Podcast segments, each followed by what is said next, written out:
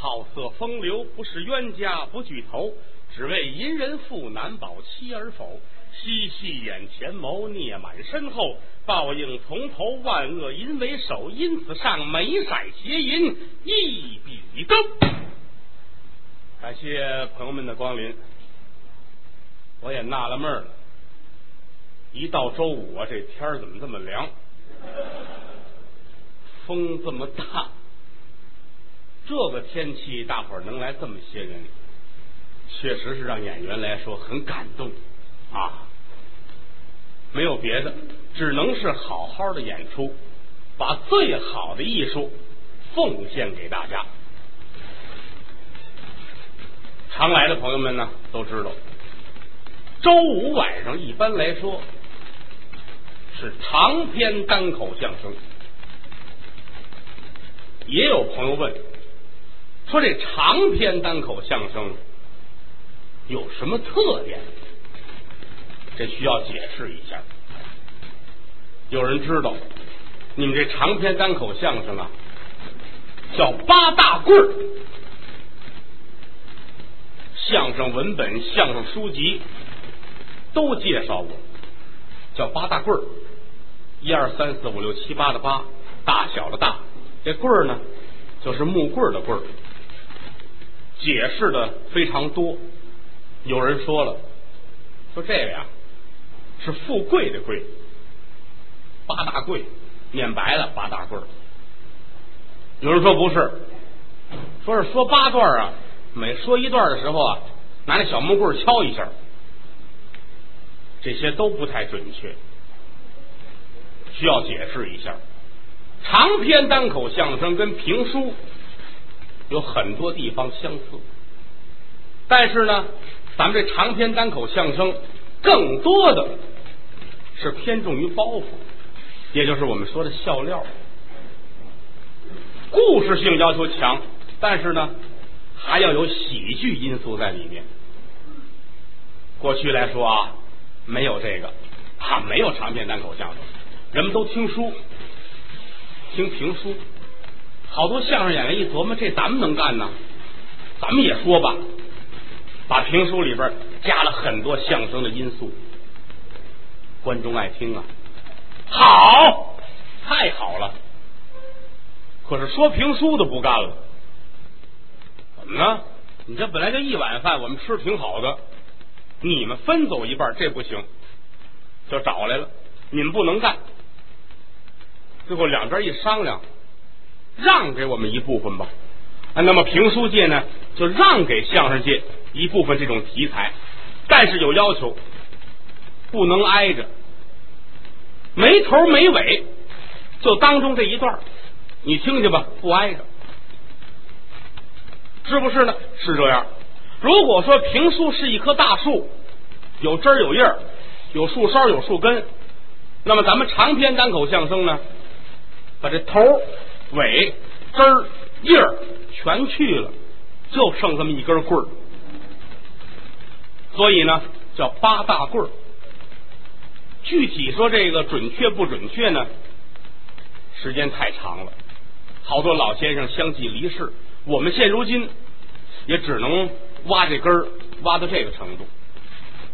有朋友跟我聊过天说听过你说书，也听过你说相声，你喜欢哪个呀？我个人来说啊，在评书和长篇单口相声之间，我偏重于单口相声。我小的时候先学的评书。学着学着呢，就不爱学了。怎么呢？我说不服我自己。我最瓷实的活是《三峡剑》啊，这类作品开的蒙。后来学了好多这类大书，书里边难免有开打的啊。疆场之上，两军对垒，有打那边来大将，手持两把大锤，一千四百来斤。我总琢磨这个啊，这俩大锤一千来斤，跟弄俩煤气罐似的。那人家力气再大，他也耍不动啊，是吧？还说这人钻铁如泥，大铁疙瘩搁在手里一钻，啪啪啪点了，啪啪啪一拍，一大饼子。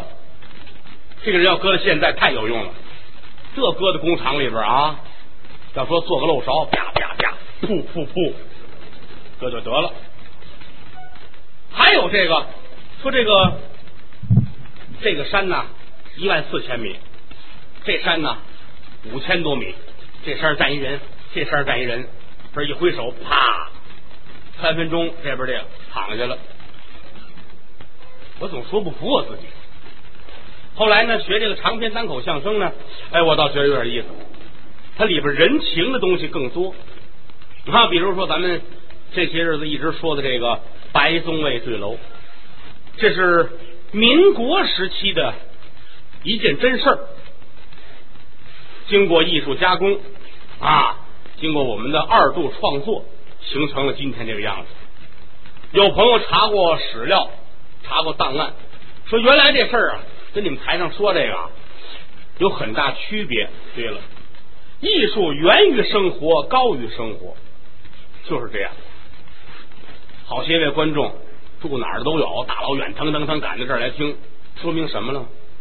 说明这个故事性很强。这么冷的天，您跑这听相声，图一什么呀？图一高兴啊，图一痛快。有人说了，我有一天不听啊，我这不舒服。对，这个很准确，人就得找舒服，找高兴。有人说，我想找不舒服，这也有办法，看您打算找多长时间的了。找一天，说这个啊，明天明儿我歇一天没事干。我找一天不舒服，喝酒。啊，二两的料，你来三斤，喝吧，这一天不惹祸啊，喝，喝完睡觉，转天早上起来该上班上班去，一天不舒服，找一宿不舒服呢，吃饭，一碗饭的饭量来一盆，吃，吃饱了躺下睡觉吧，半夜里准起来，啊，外边溜去吧，三环四环五环六环。溜到河北固安，天亮了打车回来吧。啊，说这个想找一个月不舒服，有办法啊，买一双号小一点的鞋。你穿四一的，你来三九的，啊，使劲往里蹬，你出去溜去吧。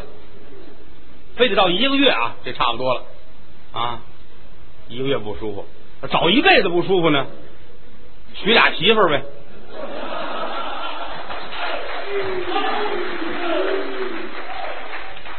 都是个办法。要说想找舒服，就上这儿来听相声啊！听相声确实是让人上瘾，而且现在来说，咱们这演出条件也是不错。那过去来说，像今天这闹天这刮风，没有这么些人。刮风减半，下雨全完。这地儿叫天桥，在过去来说。好多的艺人都跟这儿卖艺，说今儿刮风算完了，谁大风天出来站街上听你说相声？听不了。刮风减半，下雨全完。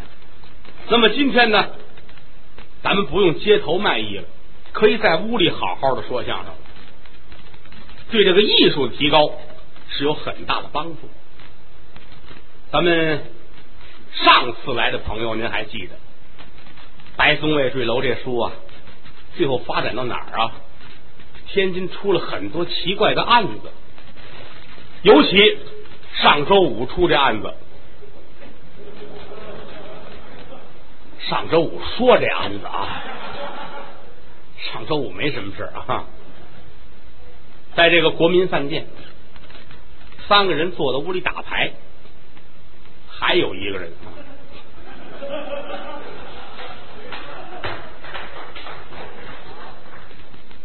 玩着玩着牌呢，因为外边刮风下雨，咔嚓一声，屋里就黑了。一会儿的功夫，那阵叫茶坊，现在叫服务员呢，给点了蜡，蜡来了，接着玩吧。这儿一葫芦牌，短了一张发财，哪儿去了呢？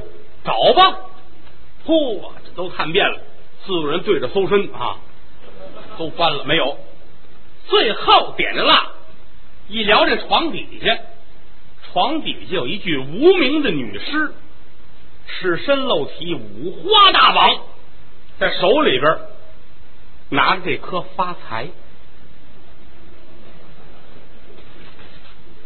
好多朋友啊，上次看完了就纳闷这麻将牌怎么在死尸手里边？这死尸到底是谁？闹不清楚。哎，今天来您就能听见了。咱们先不提这段啊，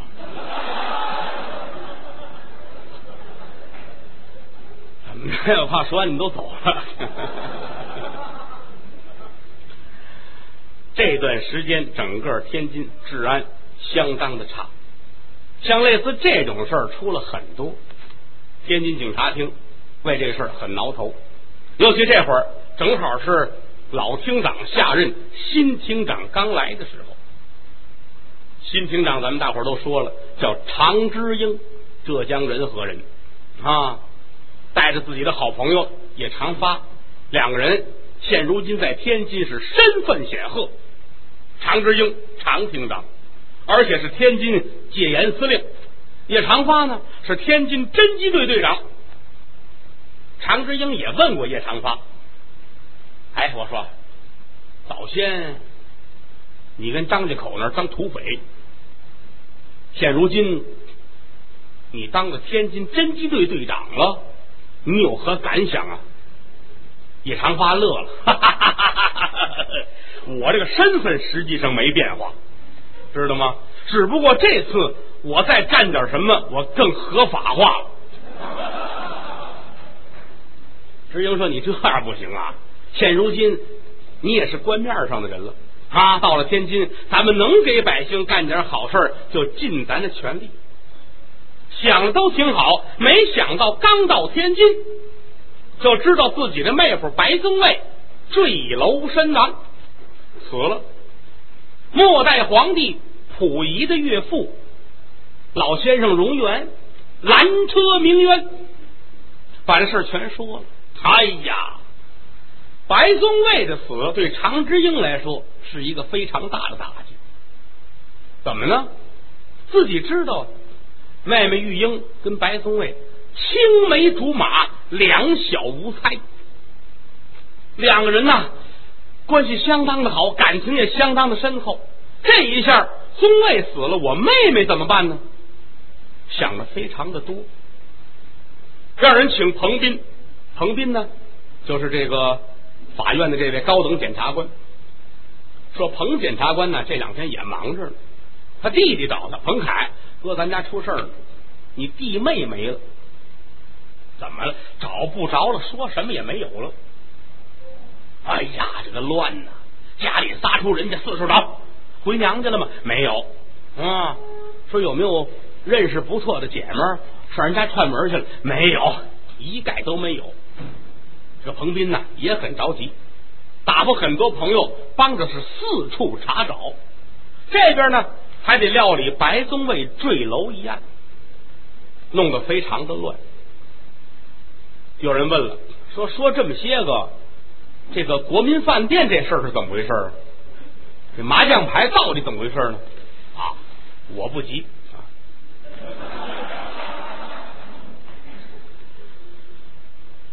把这位茶坊还有四位打麻将牌的全都带来了，挨个一问啊，你们你们几位是干嘛的？说我们是住店的啊，我们从安徽过来。在天津这儿做生意哦，你呢？这我是朋友啊，我这个呃招待他们，认识这死尸不认识啊？那这个你们觉着这个死尸这个是怎么回事？我们觉不出来，我跟您说 啊，你真觉不出来。现如今呢，白毛汗都立起来了。你想啊，屋里黑着灯，床底有一这个，这受得了吗？警察都问完了，都填完单子了，把所有的案卷。送到彭斌这儿来，彭斌很着急啊！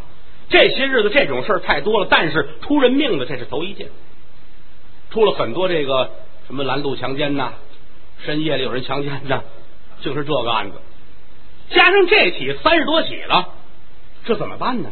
整个百姓们是怨声载道，说你们这些个啊，嗯，这个警察厅的也好啊，检察院的也好啊，为什么你们就不能把这案子破了呢？彭斌心里很为难。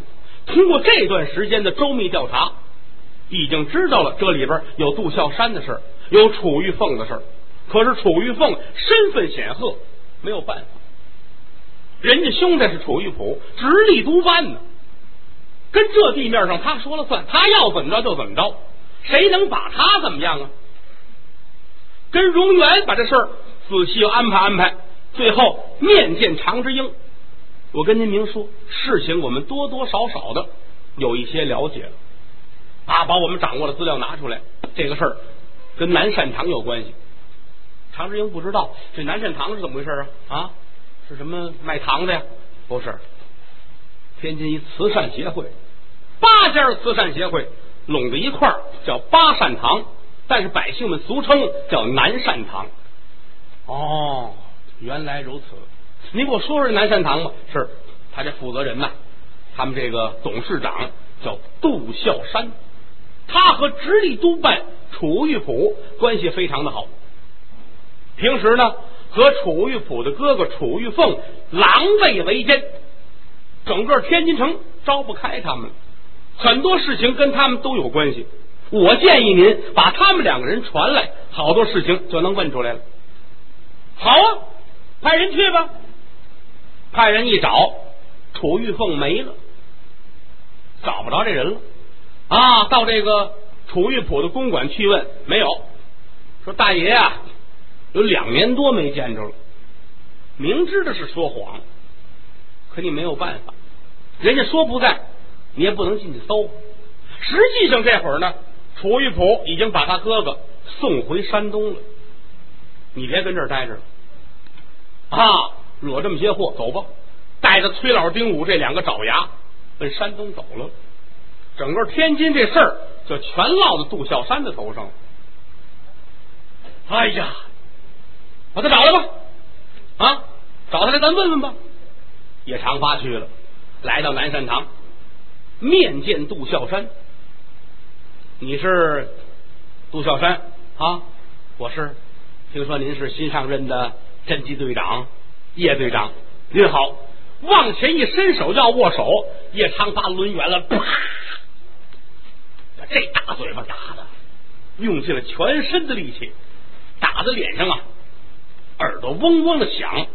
这人转了仨圈，扭过脸来，拿手一捂脸：“你打的是我呀？”给打傻了，回来。那么说，怎么这么大的势力？嗨！尤其那会儿军阀混战的时候啊，没地儿讲理去，什么都没有，谁当政谁说了算。挖尖头拢二背，含家覆水，就把这位杜孝山捆起来了，一直就拉到了警察厅。杜孝山一走，整个南善堂乱了套了。爹死娘家人是个人顾个人呐，呼啦超一下子，所有的爪牙们也都散了，谁有退路谁赶紧走。家里边人呢，忙着分东西。这金银财宝啊，这是我的啊！这俩大镯子是我的啊！这一堆金戒指全是我的。这立柜我得拉走啊！那个说不行，这四个躺柜是我的啊！这个那辆车归我了啊！大伙分吧。这还一堆煤球啊！大伙数吧。这是你的，这是我的，这是他的啊！就剩一个踩碎了，谁也别给啊！全乱套了。后院关着这位常玉英，就是常厅长的妹妹。这些日子呢，有老妈子照顾着她，看着挺好啊，好吃好喝。可是玉英每天都哭，想找自己的丈夫。前面一乱，老妈子来了。那个，我跟您说点事儿吧。说什么事儿？嗯，杜三爷让人弄走了，家里都乱套了。没有别的，我是个当老妈子的，这些日子我是没有办法。干脆这样，我开开门，我放您走吧。把门打开了，玉英很感动，我谢谢您啊！别客气，快走吧。出来了，临走时，老妈子喊：“你等会儿，你上哪儿去？”我我找中尉去。哎，你呀，先奔警察厅。我听说了，天津警察厅把杜三爷弄走的，你现在奔那儿去，听说新上任的厅长也姓常啊，你们当家子，你去吧。保不齐这事儿跟他那儿你能翻了案，这就跑出来了。走到大街上，天已经晚了，也不认识啊，哪儿是警察厅啊？正跑着呢，有打对过来一巡警，手里拿一棍子，胸眉直立，嗨，嗨，说你了，说你了，黑更半夜的跑啊，闯丧去啊？你上哪儿去找谁去？就这两句话给问傻了。我我我上警察厅，我找常厅长。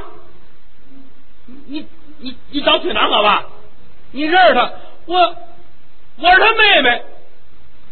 实际上是蒙的，他不知道厅长真是他哥哥。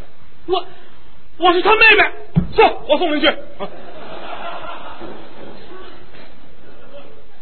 给拦了一辆车啊！过过过过过，来，姑奶奶，您上车啊！嗯，哎，好，快点走啊！来到了天津警察厅，警察厅里边都热了营了。怎么着？常志兴啊，到这会儿眉毛都立起来了。怎么着？我妹夫死在你手上，要没有你为虎作伥，那我这妹夫死不了啊！白宗伟还了得吗？啊，琴棋书画样样精通啊，那个。写字儿那个画画，称得起是一位大才子啊！而且来说，跟我妹妹两个人感情多好啊！这一下全让你给逼死了，完了，我饶不了你！捆起来，进门捆起来，绑好了。杜小山是真横啊！常厅长，有事儿您明说呀，您也犯不着这么大动肝火。闭嘴，姓杜的，我问问你啊！宗卫为什么坠楼身亡？你到底都干了些什么？你把话给我说清楚。哎，我跟您这么说，这事儿我是知道。你这么问，我不说。你把楚玉凤给我找来，找来楚玉凤，问什么我说什么。呵，常志英这气，你跟我叫板呢？啊，楚玉凤，我倒是想找的，这小子没了，他没了，你走不了。啊！我告诉你，长发，今天无论如何把他嘴给我撬开，让他说实话。你别看楚玉凤没了，你躲不了。有这么句话说的好啊，跑得了和尚跑不了二。哎，哎，厅长，那是四哈四，管他哪个去了？你给我说，我不知道啊。哼，牙咬得紧呐。哎呀，把常志英气的走上前，叮当这通打呀。哎呀，累坏了我了！哎，好了，该该该你了，打啊打，问他，让他说实话。就这会儿功夫，有打外边噔噔噔噔噔噔进了一警察，局长，那个来个来个女的啊，找您，说是您妹妹啊。玉英来了，我不知道是门口，快进来。门一开，玉英打那儿跑进来了。四目相对呀，哎呀，常玉英啊，这肚子委屈全出来了，哇就哭了。常志英进前两步，一把手把妹妹就抱住了，眼泪哗哗的。为了找妹妹，妹妹找哥哥，就这些年啊，跑遍了全国各地，其中经历了多少险阻障碍，没想到今天在这儿遇见了。啊，哥俩搂着一块儿，是放声痛哭，哭罢多时啊。志英说：“妹妹啊，妹妹你别哭了啊！不管怎么说，见着哥哥了，这是个好事啊！来来来，你坐下歇着。哎，哥，我问你，宗卫哪儿去了？啊，这一句话逮在脖子上了。怎么说呀？宗卫哪去了？啊，没事哈，他姐七楼下去了。这不能说呀，是实话也不能说，怎么着也得。”让他情绪稍微的稳定一下，呃，这个还没说话呢，叶长发过来，呃，没事白先生那个正歇着呢啊，这两天前两天不太舒服啊，一会儿一会儿您就见着他了。哦，这么一说，玉英这心呐，算是踏实下来了。哦，那行，那那那，拿手一指杜孝山，想说话，这口气堵在这儿说不出来了。常志英，一看。你甭管了，我知道这不是好人啊！哥哥给你报仇，快说，楚玉凤哪儿去了？你说吧，哪儿去了？你问我，你问楚玉府去？他是诚心的。常之英没说话，叶长发憋不住，哼，好小子啊！你嘴太硬了，铁嘴钢牙啊！白宗卫都跳楼死了，你 话说一半后悔了，收不回来了。再瞧常玉英，噌就站起来了。哥，他刚才说的什么啊？你没听见呢？再说一遍。再说，你刚才说的是什么？啊！我说了，我说天都这样了，他还不招吗？嗯。你们别瞒着我，我听见了。宗卫怎么了？他说跳楼了。话音刚落，杜孝山是仰天长啸，哈哈哈哈哈哈！不错，白宗卫坠楼死了。这个事儿啊，你们得找直隶督办楚玉甫的哥哥去。你们不能找不着阎王拿小鬼儿算账啊！就这一句话，常玉英啊。整个这脑子是一片空白，人就崩溃了。在这个南善堂这些日子，唯一的精神支柱就是我要见到宗卫。今天所有希望全破灭，这人就傻了，身子往下一出溜，就昏倒在地。哎呀！常志英一把抱过妹妹来，喂喂，妹妹玉英啊，你快醒醒！这紧着掐人中，半天的功夫，这才苏醒过来，哇就哭了。所有的委屈啊，这会儿全宣泄出来了，抱着哥哥的大腿是哇哇的哭啊！哥呀哥呀，我没想到啊，我是真没想到那一天在南善堂与宗卫是最后一面。哥哥，你得给我报仇！拿手一揽常之英腰里的腰带，哥，你得给我报仇！脑袋一撞，在常志英腰里边别着手枪呢。刚才呀。常志英把手枪都掏出来了啊！扳机搂上来，拿手比着杜孝山这脑门这儿，小子，你给我掏！正吓唬着呢啊！还没说话，枪就搁在这儿。这会儿功夫，常玉英拿脑袋一撞，整撞在枪上，一伸手就拔出来了。哥哥，你给我报仇！奔着太阳穴去了，嘡一枪，血就下来了，死尸倒地。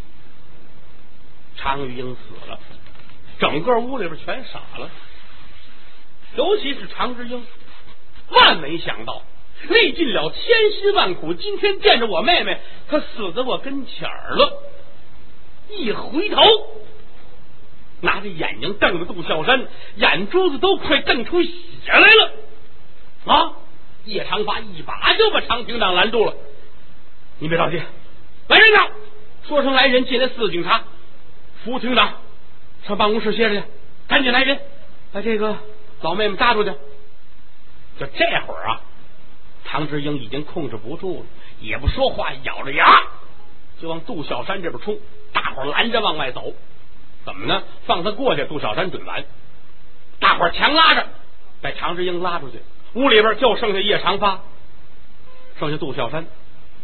杜小山咬牙切齿，死了好啊啊！死一个省事儿一个啊！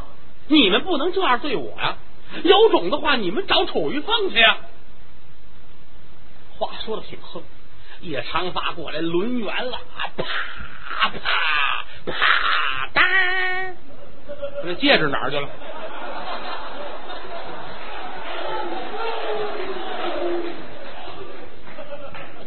哎呀，太不是东西了你啊！太不像话了！事到如今，你还说这风凉话？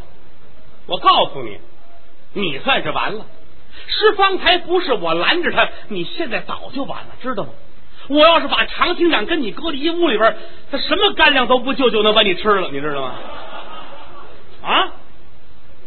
转身出去了，来到这屋一瞧啊，好，四个警察搀着常志英。常志英坐在这儿哭呀，眼泪哗哗的。哎呀，没想到啊，玉英啊，玉英啊，怨哥哥我呀，哥哥无能啊啊，哭的跟个水人似的。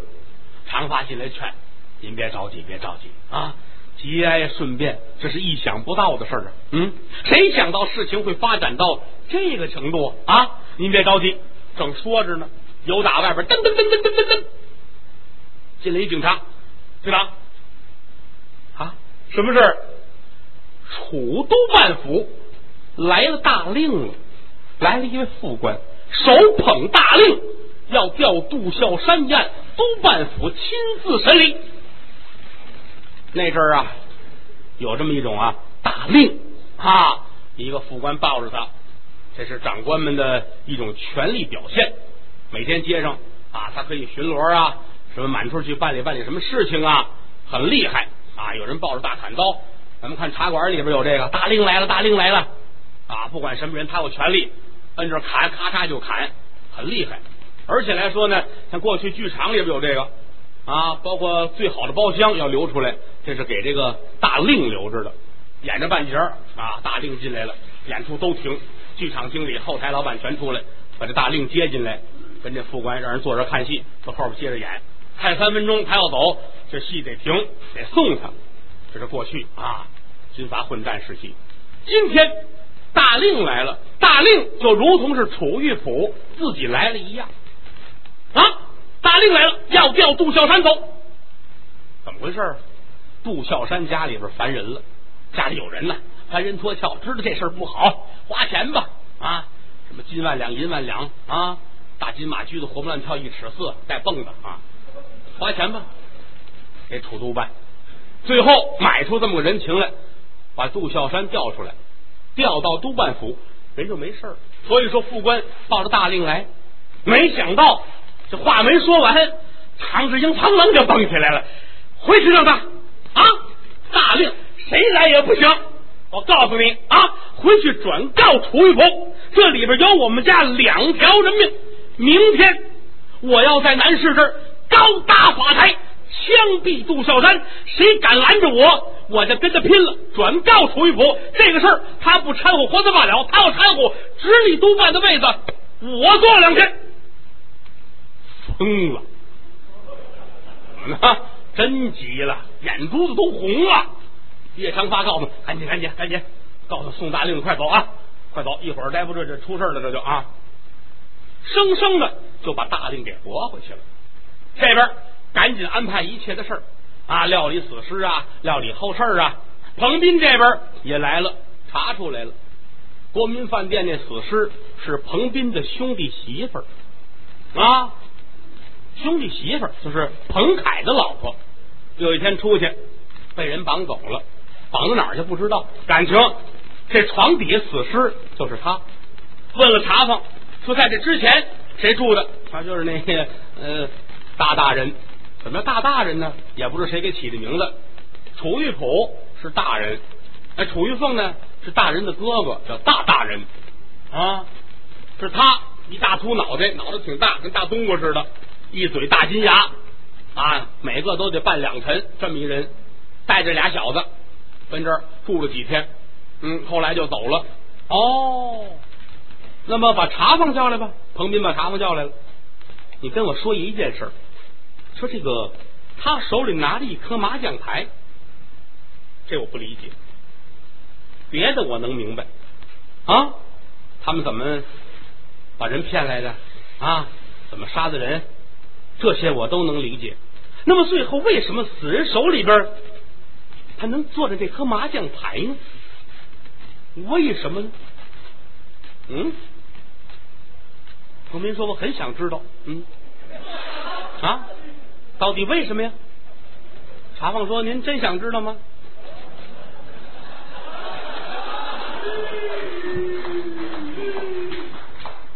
彭斌说：“我倒差着，关键是观众们想知道。”茶房说实话了，我跟您说，我认识那大秃脑袋啊，这个叫楚玉凤，就是他，他是坏人。他们来的时候呢，是大秃子一个人住这儿的，那俩小子出来了，后来又回来，回来时候呢。呃，他们架着一个女的来的，那女的呢，好像还不愿意来。他们俩人连瞎胡带闹，把这人就弄进屋去了。走的时候就是他们仨啊！我打扫房间，我发现床底有死尸，可您知道我是一茶房，我说话没人听啊！我我又想把这事儿捅出来，怎么办呢？就想这么一办法，来这打牌那几个人跟这事儿一点关系都没有，没电是我弄的啊！我把闸给拉了，拉完闸之后，他们一喊，我推门进来了哈！我顺手啊就抓了一张牌，我知道这位置，一搓身蹲在床边，就塞到死尸手里边了。后来再什么送蜡什么的，我早安排好了啊！哦，这么回事儿。彭斌点点头，这个你这个不应该在这当茶房啊啊！你应该上我们这儿来上班来啊！这个事儿就算是接过去了。又是楚玉凤一条罪状。转过天来，在天津南市，什么地儿呢？这个地儿是千真万确的，我们查过资料。天津有一个南市食品街，食品街的东门啊，斜对过有一个淮海影院，现在有没有不知道了。就在这个地方是高搭法台，设了一个刑场。嚯，人山人海呀，老百姓都来了。您想啊，这马路上蹬鞋踩袜子打起来，大伙还看呢，何况枪毙人呢？这个何其壮观呐啊！嚯，人都来了。尤其杜孝山在天津来说，那有一号啊。都知道南善堂杜三爷了不起的人物，今儿枪毙他，咱们得瞧瞧。扶老携幼啊，接姑娘啊，带着外孙子呀，啊，全家出动，站好地儿等着看枪毙人的。正当中搭了一个台子，台子正当中有一把太师椅，谁坐呀？常厅长。哈，常志英坐在这儿，牙都咬出血来了，心说无论如何，今天我要把他枪毙，给我的妹妹，给我的妹夫报仇。叶长发在旁边站着，两边这些个军警们都站好了。有人就把这杜孝山押上来了，戴着一个小瓜皮帽，穿一大褂，外边套一轻柔的坎肩儿，脸已经没血色了。怎么呢？你甭管多横的人呐，一到这会儿全算完。哈，绑过来之后，有人摁着往地下一摁，这前面都弄好，准备好了。常志英一点头，好，来呀，行行，说了声行行，有人拿过枪来。这都准备完了，一挥手，枪声大作，杜孝山死在南市口这儿了。啊，死了之后，有人过来了，厅长，人已经死了，我看看，从上面下来，又打腰里边把手枪掏出来了，当当当当当当当当，又打了好几枪，怎么呢？要解心头恨，是亲手杀仇人呐！有人过来料理后事，怎么弄死尸，咱不管。常志英把手里的手枪插在腰里边，一回头啊，吩咐长发：“这个楚玉凤啊，还得找，不能不找他，这是我的仇人。另外啊，今……嗯，当时人就愣住了，怎么呢？在人群里边发现一个人，谁呀？小金鱼儿。”听过前边的朋友，您知道啊？常志英结过一回婚啊，结过一天婚呐啊！上山，小金鱼是张家口的土匪啊，下山工作去，就是劫道啊啊！无意中发现了常志英，和这个人不错呀啊，这挺好的。得了，这弄走吧！一帮喽啰兵上来把他绑走了。回到山上之后，小金鱼瞧上他了啊，非要结婚。你你我我我准备娶你啊，打算让你当我的压寨夫人啊。常志英说这不像话，这个哈，那不行，你要不嫁给我，你就死这儿了啊。常志英是个血性男儿啊，就答应了啊。嗯，好，我我我答应了。两个人结了一天婚，转过天来山上出事儿了，然后这位叶长发上山把常志英救走了。前文书咱们说过，咱不重复了。他们走了之后，山上乱了套了，怎么呢？也是他们土匪行内的精英人士啊。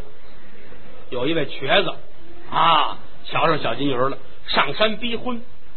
整个大厅里边坐好了，正当中坐了小金鱼他哥哥大寨主，这边小金鱼这边瘸子，瘸子明叔啊。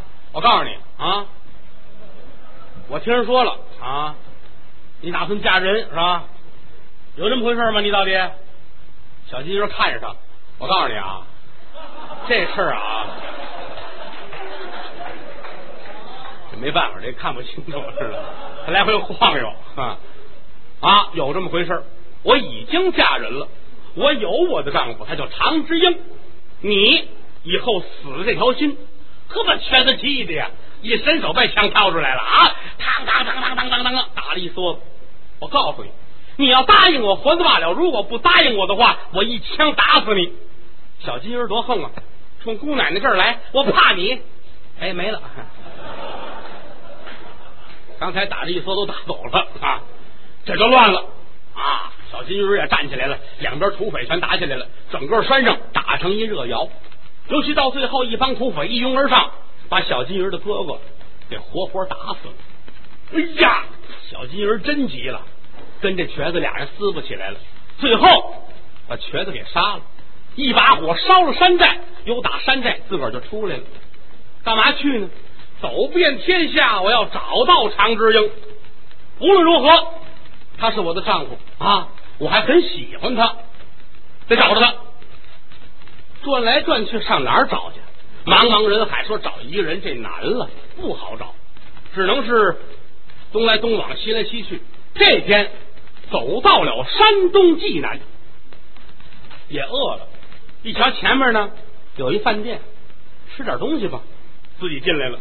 这会儿的小金鱼是女扮男装，为什么呀？那个年头，女人出去不方便啊，戴了一个礼帽，穿了一大褂。头发本来就不长，就往后弄了弄，自己呢，行动坐卧、说话举止很像个男人的样子啊！伙计赶紧过来了，哎呵，大爷您来了啊，吃点东西吧。哎，靠窗户坐下，要了一壶酒，要了俩凉菜，要了一碗面，滋喽一口酒，吧嗒一口菜，跟这吃着。在斜对过这桌子坐着俩人，长这模样就不像好人样，歪戴帽子，斜瞪眼儿啊，把这脚啊。踩在凳子上，俩人喝酒聊闲天一边喝酒一边是唉声叹气。哎，咱这事儿闹啊，跑到这儿来了。你说这跟天津卫待着多好啊，跑这儿你谁也不认识，临出来时家里没说一声，好多事你怎么弄？来来来，喝酒喝酒喝酒！我告诉你，五弟啊，咱们呢跟着他吃不了亏。哈！现如今你说你哪顿委屈了，对不对？顿顿有酒就得了呗，该吃吃，该喝喝。等天津这事儿啊，稍微唠一唠，咱们再回去，没事儿。我告诉你，杜三爷也不会出什么事儿。咱们呢，有楚都办护着，也是太平无事。这俩人谁呀？哎，您知道，听出来了，一个是崔老，一个是丁武，跟着楚玉凤这俩人。啊，不是你说这个跟这儿咱也不熟，你说上哪玩去？什么都不认识。天津卫，你说哪家戏园子，哪家饭馆，咱推门就进啊，哪儿都行。这个你不喝，哎呀，行了行了行了，来吧，来喝两杯，喝两杯啊，喝喝喝喝，喝着喝两杯酒撂下。我告诉你，你呀也甭听他闹，这常之英来了也未必能怎么着。想当初那老厅长来的时候，不也是结义联名吗？啊！后来不也是让咱们弄的特别的顺手吗？说到常之英这儿了，小金鱼一激灵，怎么呢？这个名字在自己心里念了三万六千多遍了啊！今天在这儿有人就提上了，马上耳朵支起来了，听俩人聊天呼，俩人这通骂街呀，骂谁呀？骂常之英啊！他要不来，我们能这样吗？现如今跑到这儿来了，我们怎么样？怎么怎么样？呼，俩人这通开卷啊！这说行了，行了，行了，你骂他也没用，找机会吧，找机会回去再说啊。这一会儿想着那谁大爷大的人不是说牙疼吗？让给找一拔牙大夫啊。一会儿我先回去，你找一个去，找一个咱们咱们给他给他把牙治治。哎，行，你拐弯，我来这瞧去了，那有一牙摊啊，那边有有有拔牙的。嗯，小金一听这机会来了，从他们说话里边自己能。猜出个八九不离十，尤其这会儿俩人说找一牙医大夫，赶紧站起来了。二位，二位，给您添壶酒吗？你是干嘛的？我是个大夫，专门拔牙的。你是拔牙的？拔牙哪有你这样的呀？我们瞧那拔牙的胳膊根子这么憨，那是力气活。你行吗？没问题呀，我是祖传的。我听您二位说，打算找一拔牙的，我就是一大夫，也是刚到这边，这活我能干。啊，你瞧，我们这个大爷上火，牙都肿了，牙根都松了，没问题，我能治。呵，你瞧瞧，行行行行行行，那咱们走吧。俩人挺高兴，带着小金鱼儿回哪儿？哎，回客店。在山东这儿来说，哎，他不是这儿的人，是到山东济南前来避难来了。所以呢，这儿没有他的宅子，仨人呢也是住在这客店里边。来到客店，楚玉凤啊，跟屋里正哎呦呢。啊，这些日子上火也着急，临出来时自个儿兄弟把自个儿骂一狗血喷头啊，惹这么些祸，赶紧走吧。出来自个儿跟屋里，哎呦我奶奶娘呀，哎我的姥姥呀，哎呀我姥姥他娘呀，啊一辈一辈往上涨，那个牙疼啊，这他娘的疼死我了。都说牙疼不算病啊，这疼起来真要命啊！哎呀，这俩小子怎么还不回来呢？怎么去了？正着急呢，门一开，崔老丁武带着小金鱼进来了。哎，哎，大夫来了！哎呦，哥你可来了！你是大夫啊？我这个牙疼啊，您能治吧？没问题，哈哈，我能给您。您张嘴吧，这一张嘴啊，看看，呵，好，您这嘴大金牙啊，嗯，行。您这牙得拔，不拔不行。哎呀，拔不行啊！我胆小啊，我害怕呀，我怕牙疼啊。你看他干这么些缺德事儿了吧？他拔牙都害怕，那害怕呀？怎么办去？疼不疼啊？您放心，一点都不疼。不光不疼，我让你美的直蹦。哦，美的直蹦啊！那不疼啊？坐起来，坐起来，坐起来，坐起来了啊！这个我出来的慌促，我东西都在我那客栈那儿了。你们这儿有没有那个什么钳子啊、改锥什么的啊？啊，崔老丁我一听，哦，改锥、钳子，那那行吧？啊，就是要那个有用。你没有点什么药啊？嗯，他这牙不用药啊，这种治法不一样。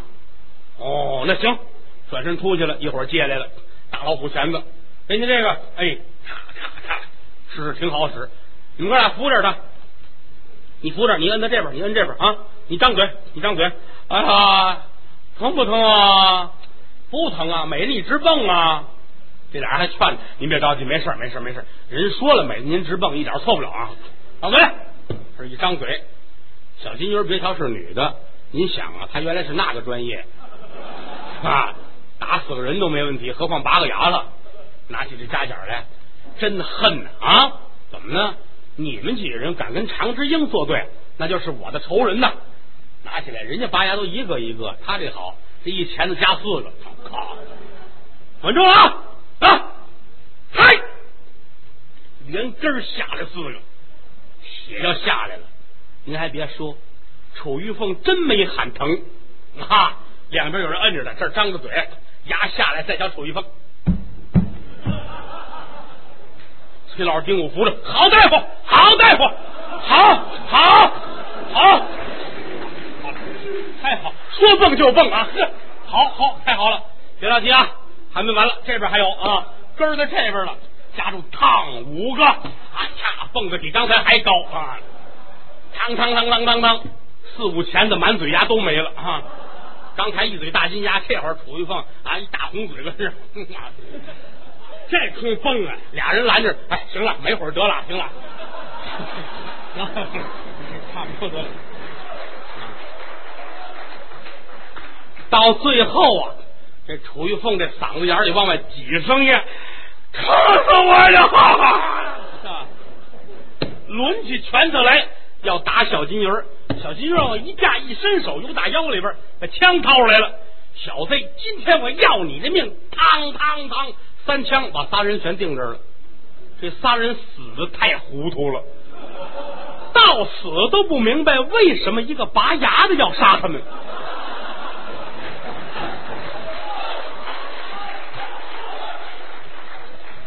仨人死这儿了，小金鱼一伸手，把地下这几个金牙葫芦起来，搁口罩里边。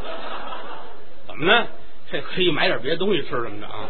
这是金子，揣好了，也知道这消息了，买票直奔天津。这边后事他可不管了，这边怎么报案，那咱们单说哈。来到天津满处扫听，正好赶上说今天刑场那常厅长在那儿了，就来到这儿看枪毙杜孝山的，一切都完事儿了，站在那儿乐。怎么呢？他发现这个常之英啊，穿上这身衣裳也挺有意思。在他心目当中，早先这是一个文质彬彬的人啊，提笔写字的。现如今穿上这身衣裳，他心说这人就是一文武双全啊，我太喜欢他了。站那挺高兴，唐真一回头。哎，也吓一跳，嘿，嘿，这你呀，往前就走，两个人走到跟前，四目相对，谁也说不出话来了。怎么呢？突如其来呀，这是实在没有想到。不是你，你你怎么到这儿来了？你啊啊，常志英啊，你还认识我？我怎么不认识你呀？哎呀，夫人呐，你挺好的。是啊。我特别想你，给常志英一嘴巴。哎，你你怎么打厅长啊你啊？你你你你为什么偷着走？你不告诉我啊？我跟你说，这情况紧急啊！当时是实在没有办法了。这这不行了。现如今我是天津警察厅长啊，这咱们以后好好过日子啊。那这样吧，今天我来了呢，也给你带点东西啊。一伸手，把这一把金牙拿出来了啊！你看看这个啊。看这个，查志英拿起来看看，不合适这个啊，这这不是这不是给你带的这个，这不是给你。我说我这牙没事儿，你看，这是楚玉凤子啊，怎么回事？小金鱼滴滴的声音把事全说了，我把他杀了，替你报仇了。哎呀，常志英眼泪都快下来了。太好了！没想到最后我媳妇儿替我把仇报了，心里高兴，一伸手，砰，把小金鱼就抱在怀里边了。那个年代不像现在啊，走在街上男女哪有抱在一起的？作为看热闹老百姓，呜呜呜，大伙都傻了，都站着纳闷啊。常志英全顾不过来了，搂着小金鱼，心里这高兴啊。叶长发一转身，都散开，都散开，都散开。厅长有重大公务要办，是谢绝参观。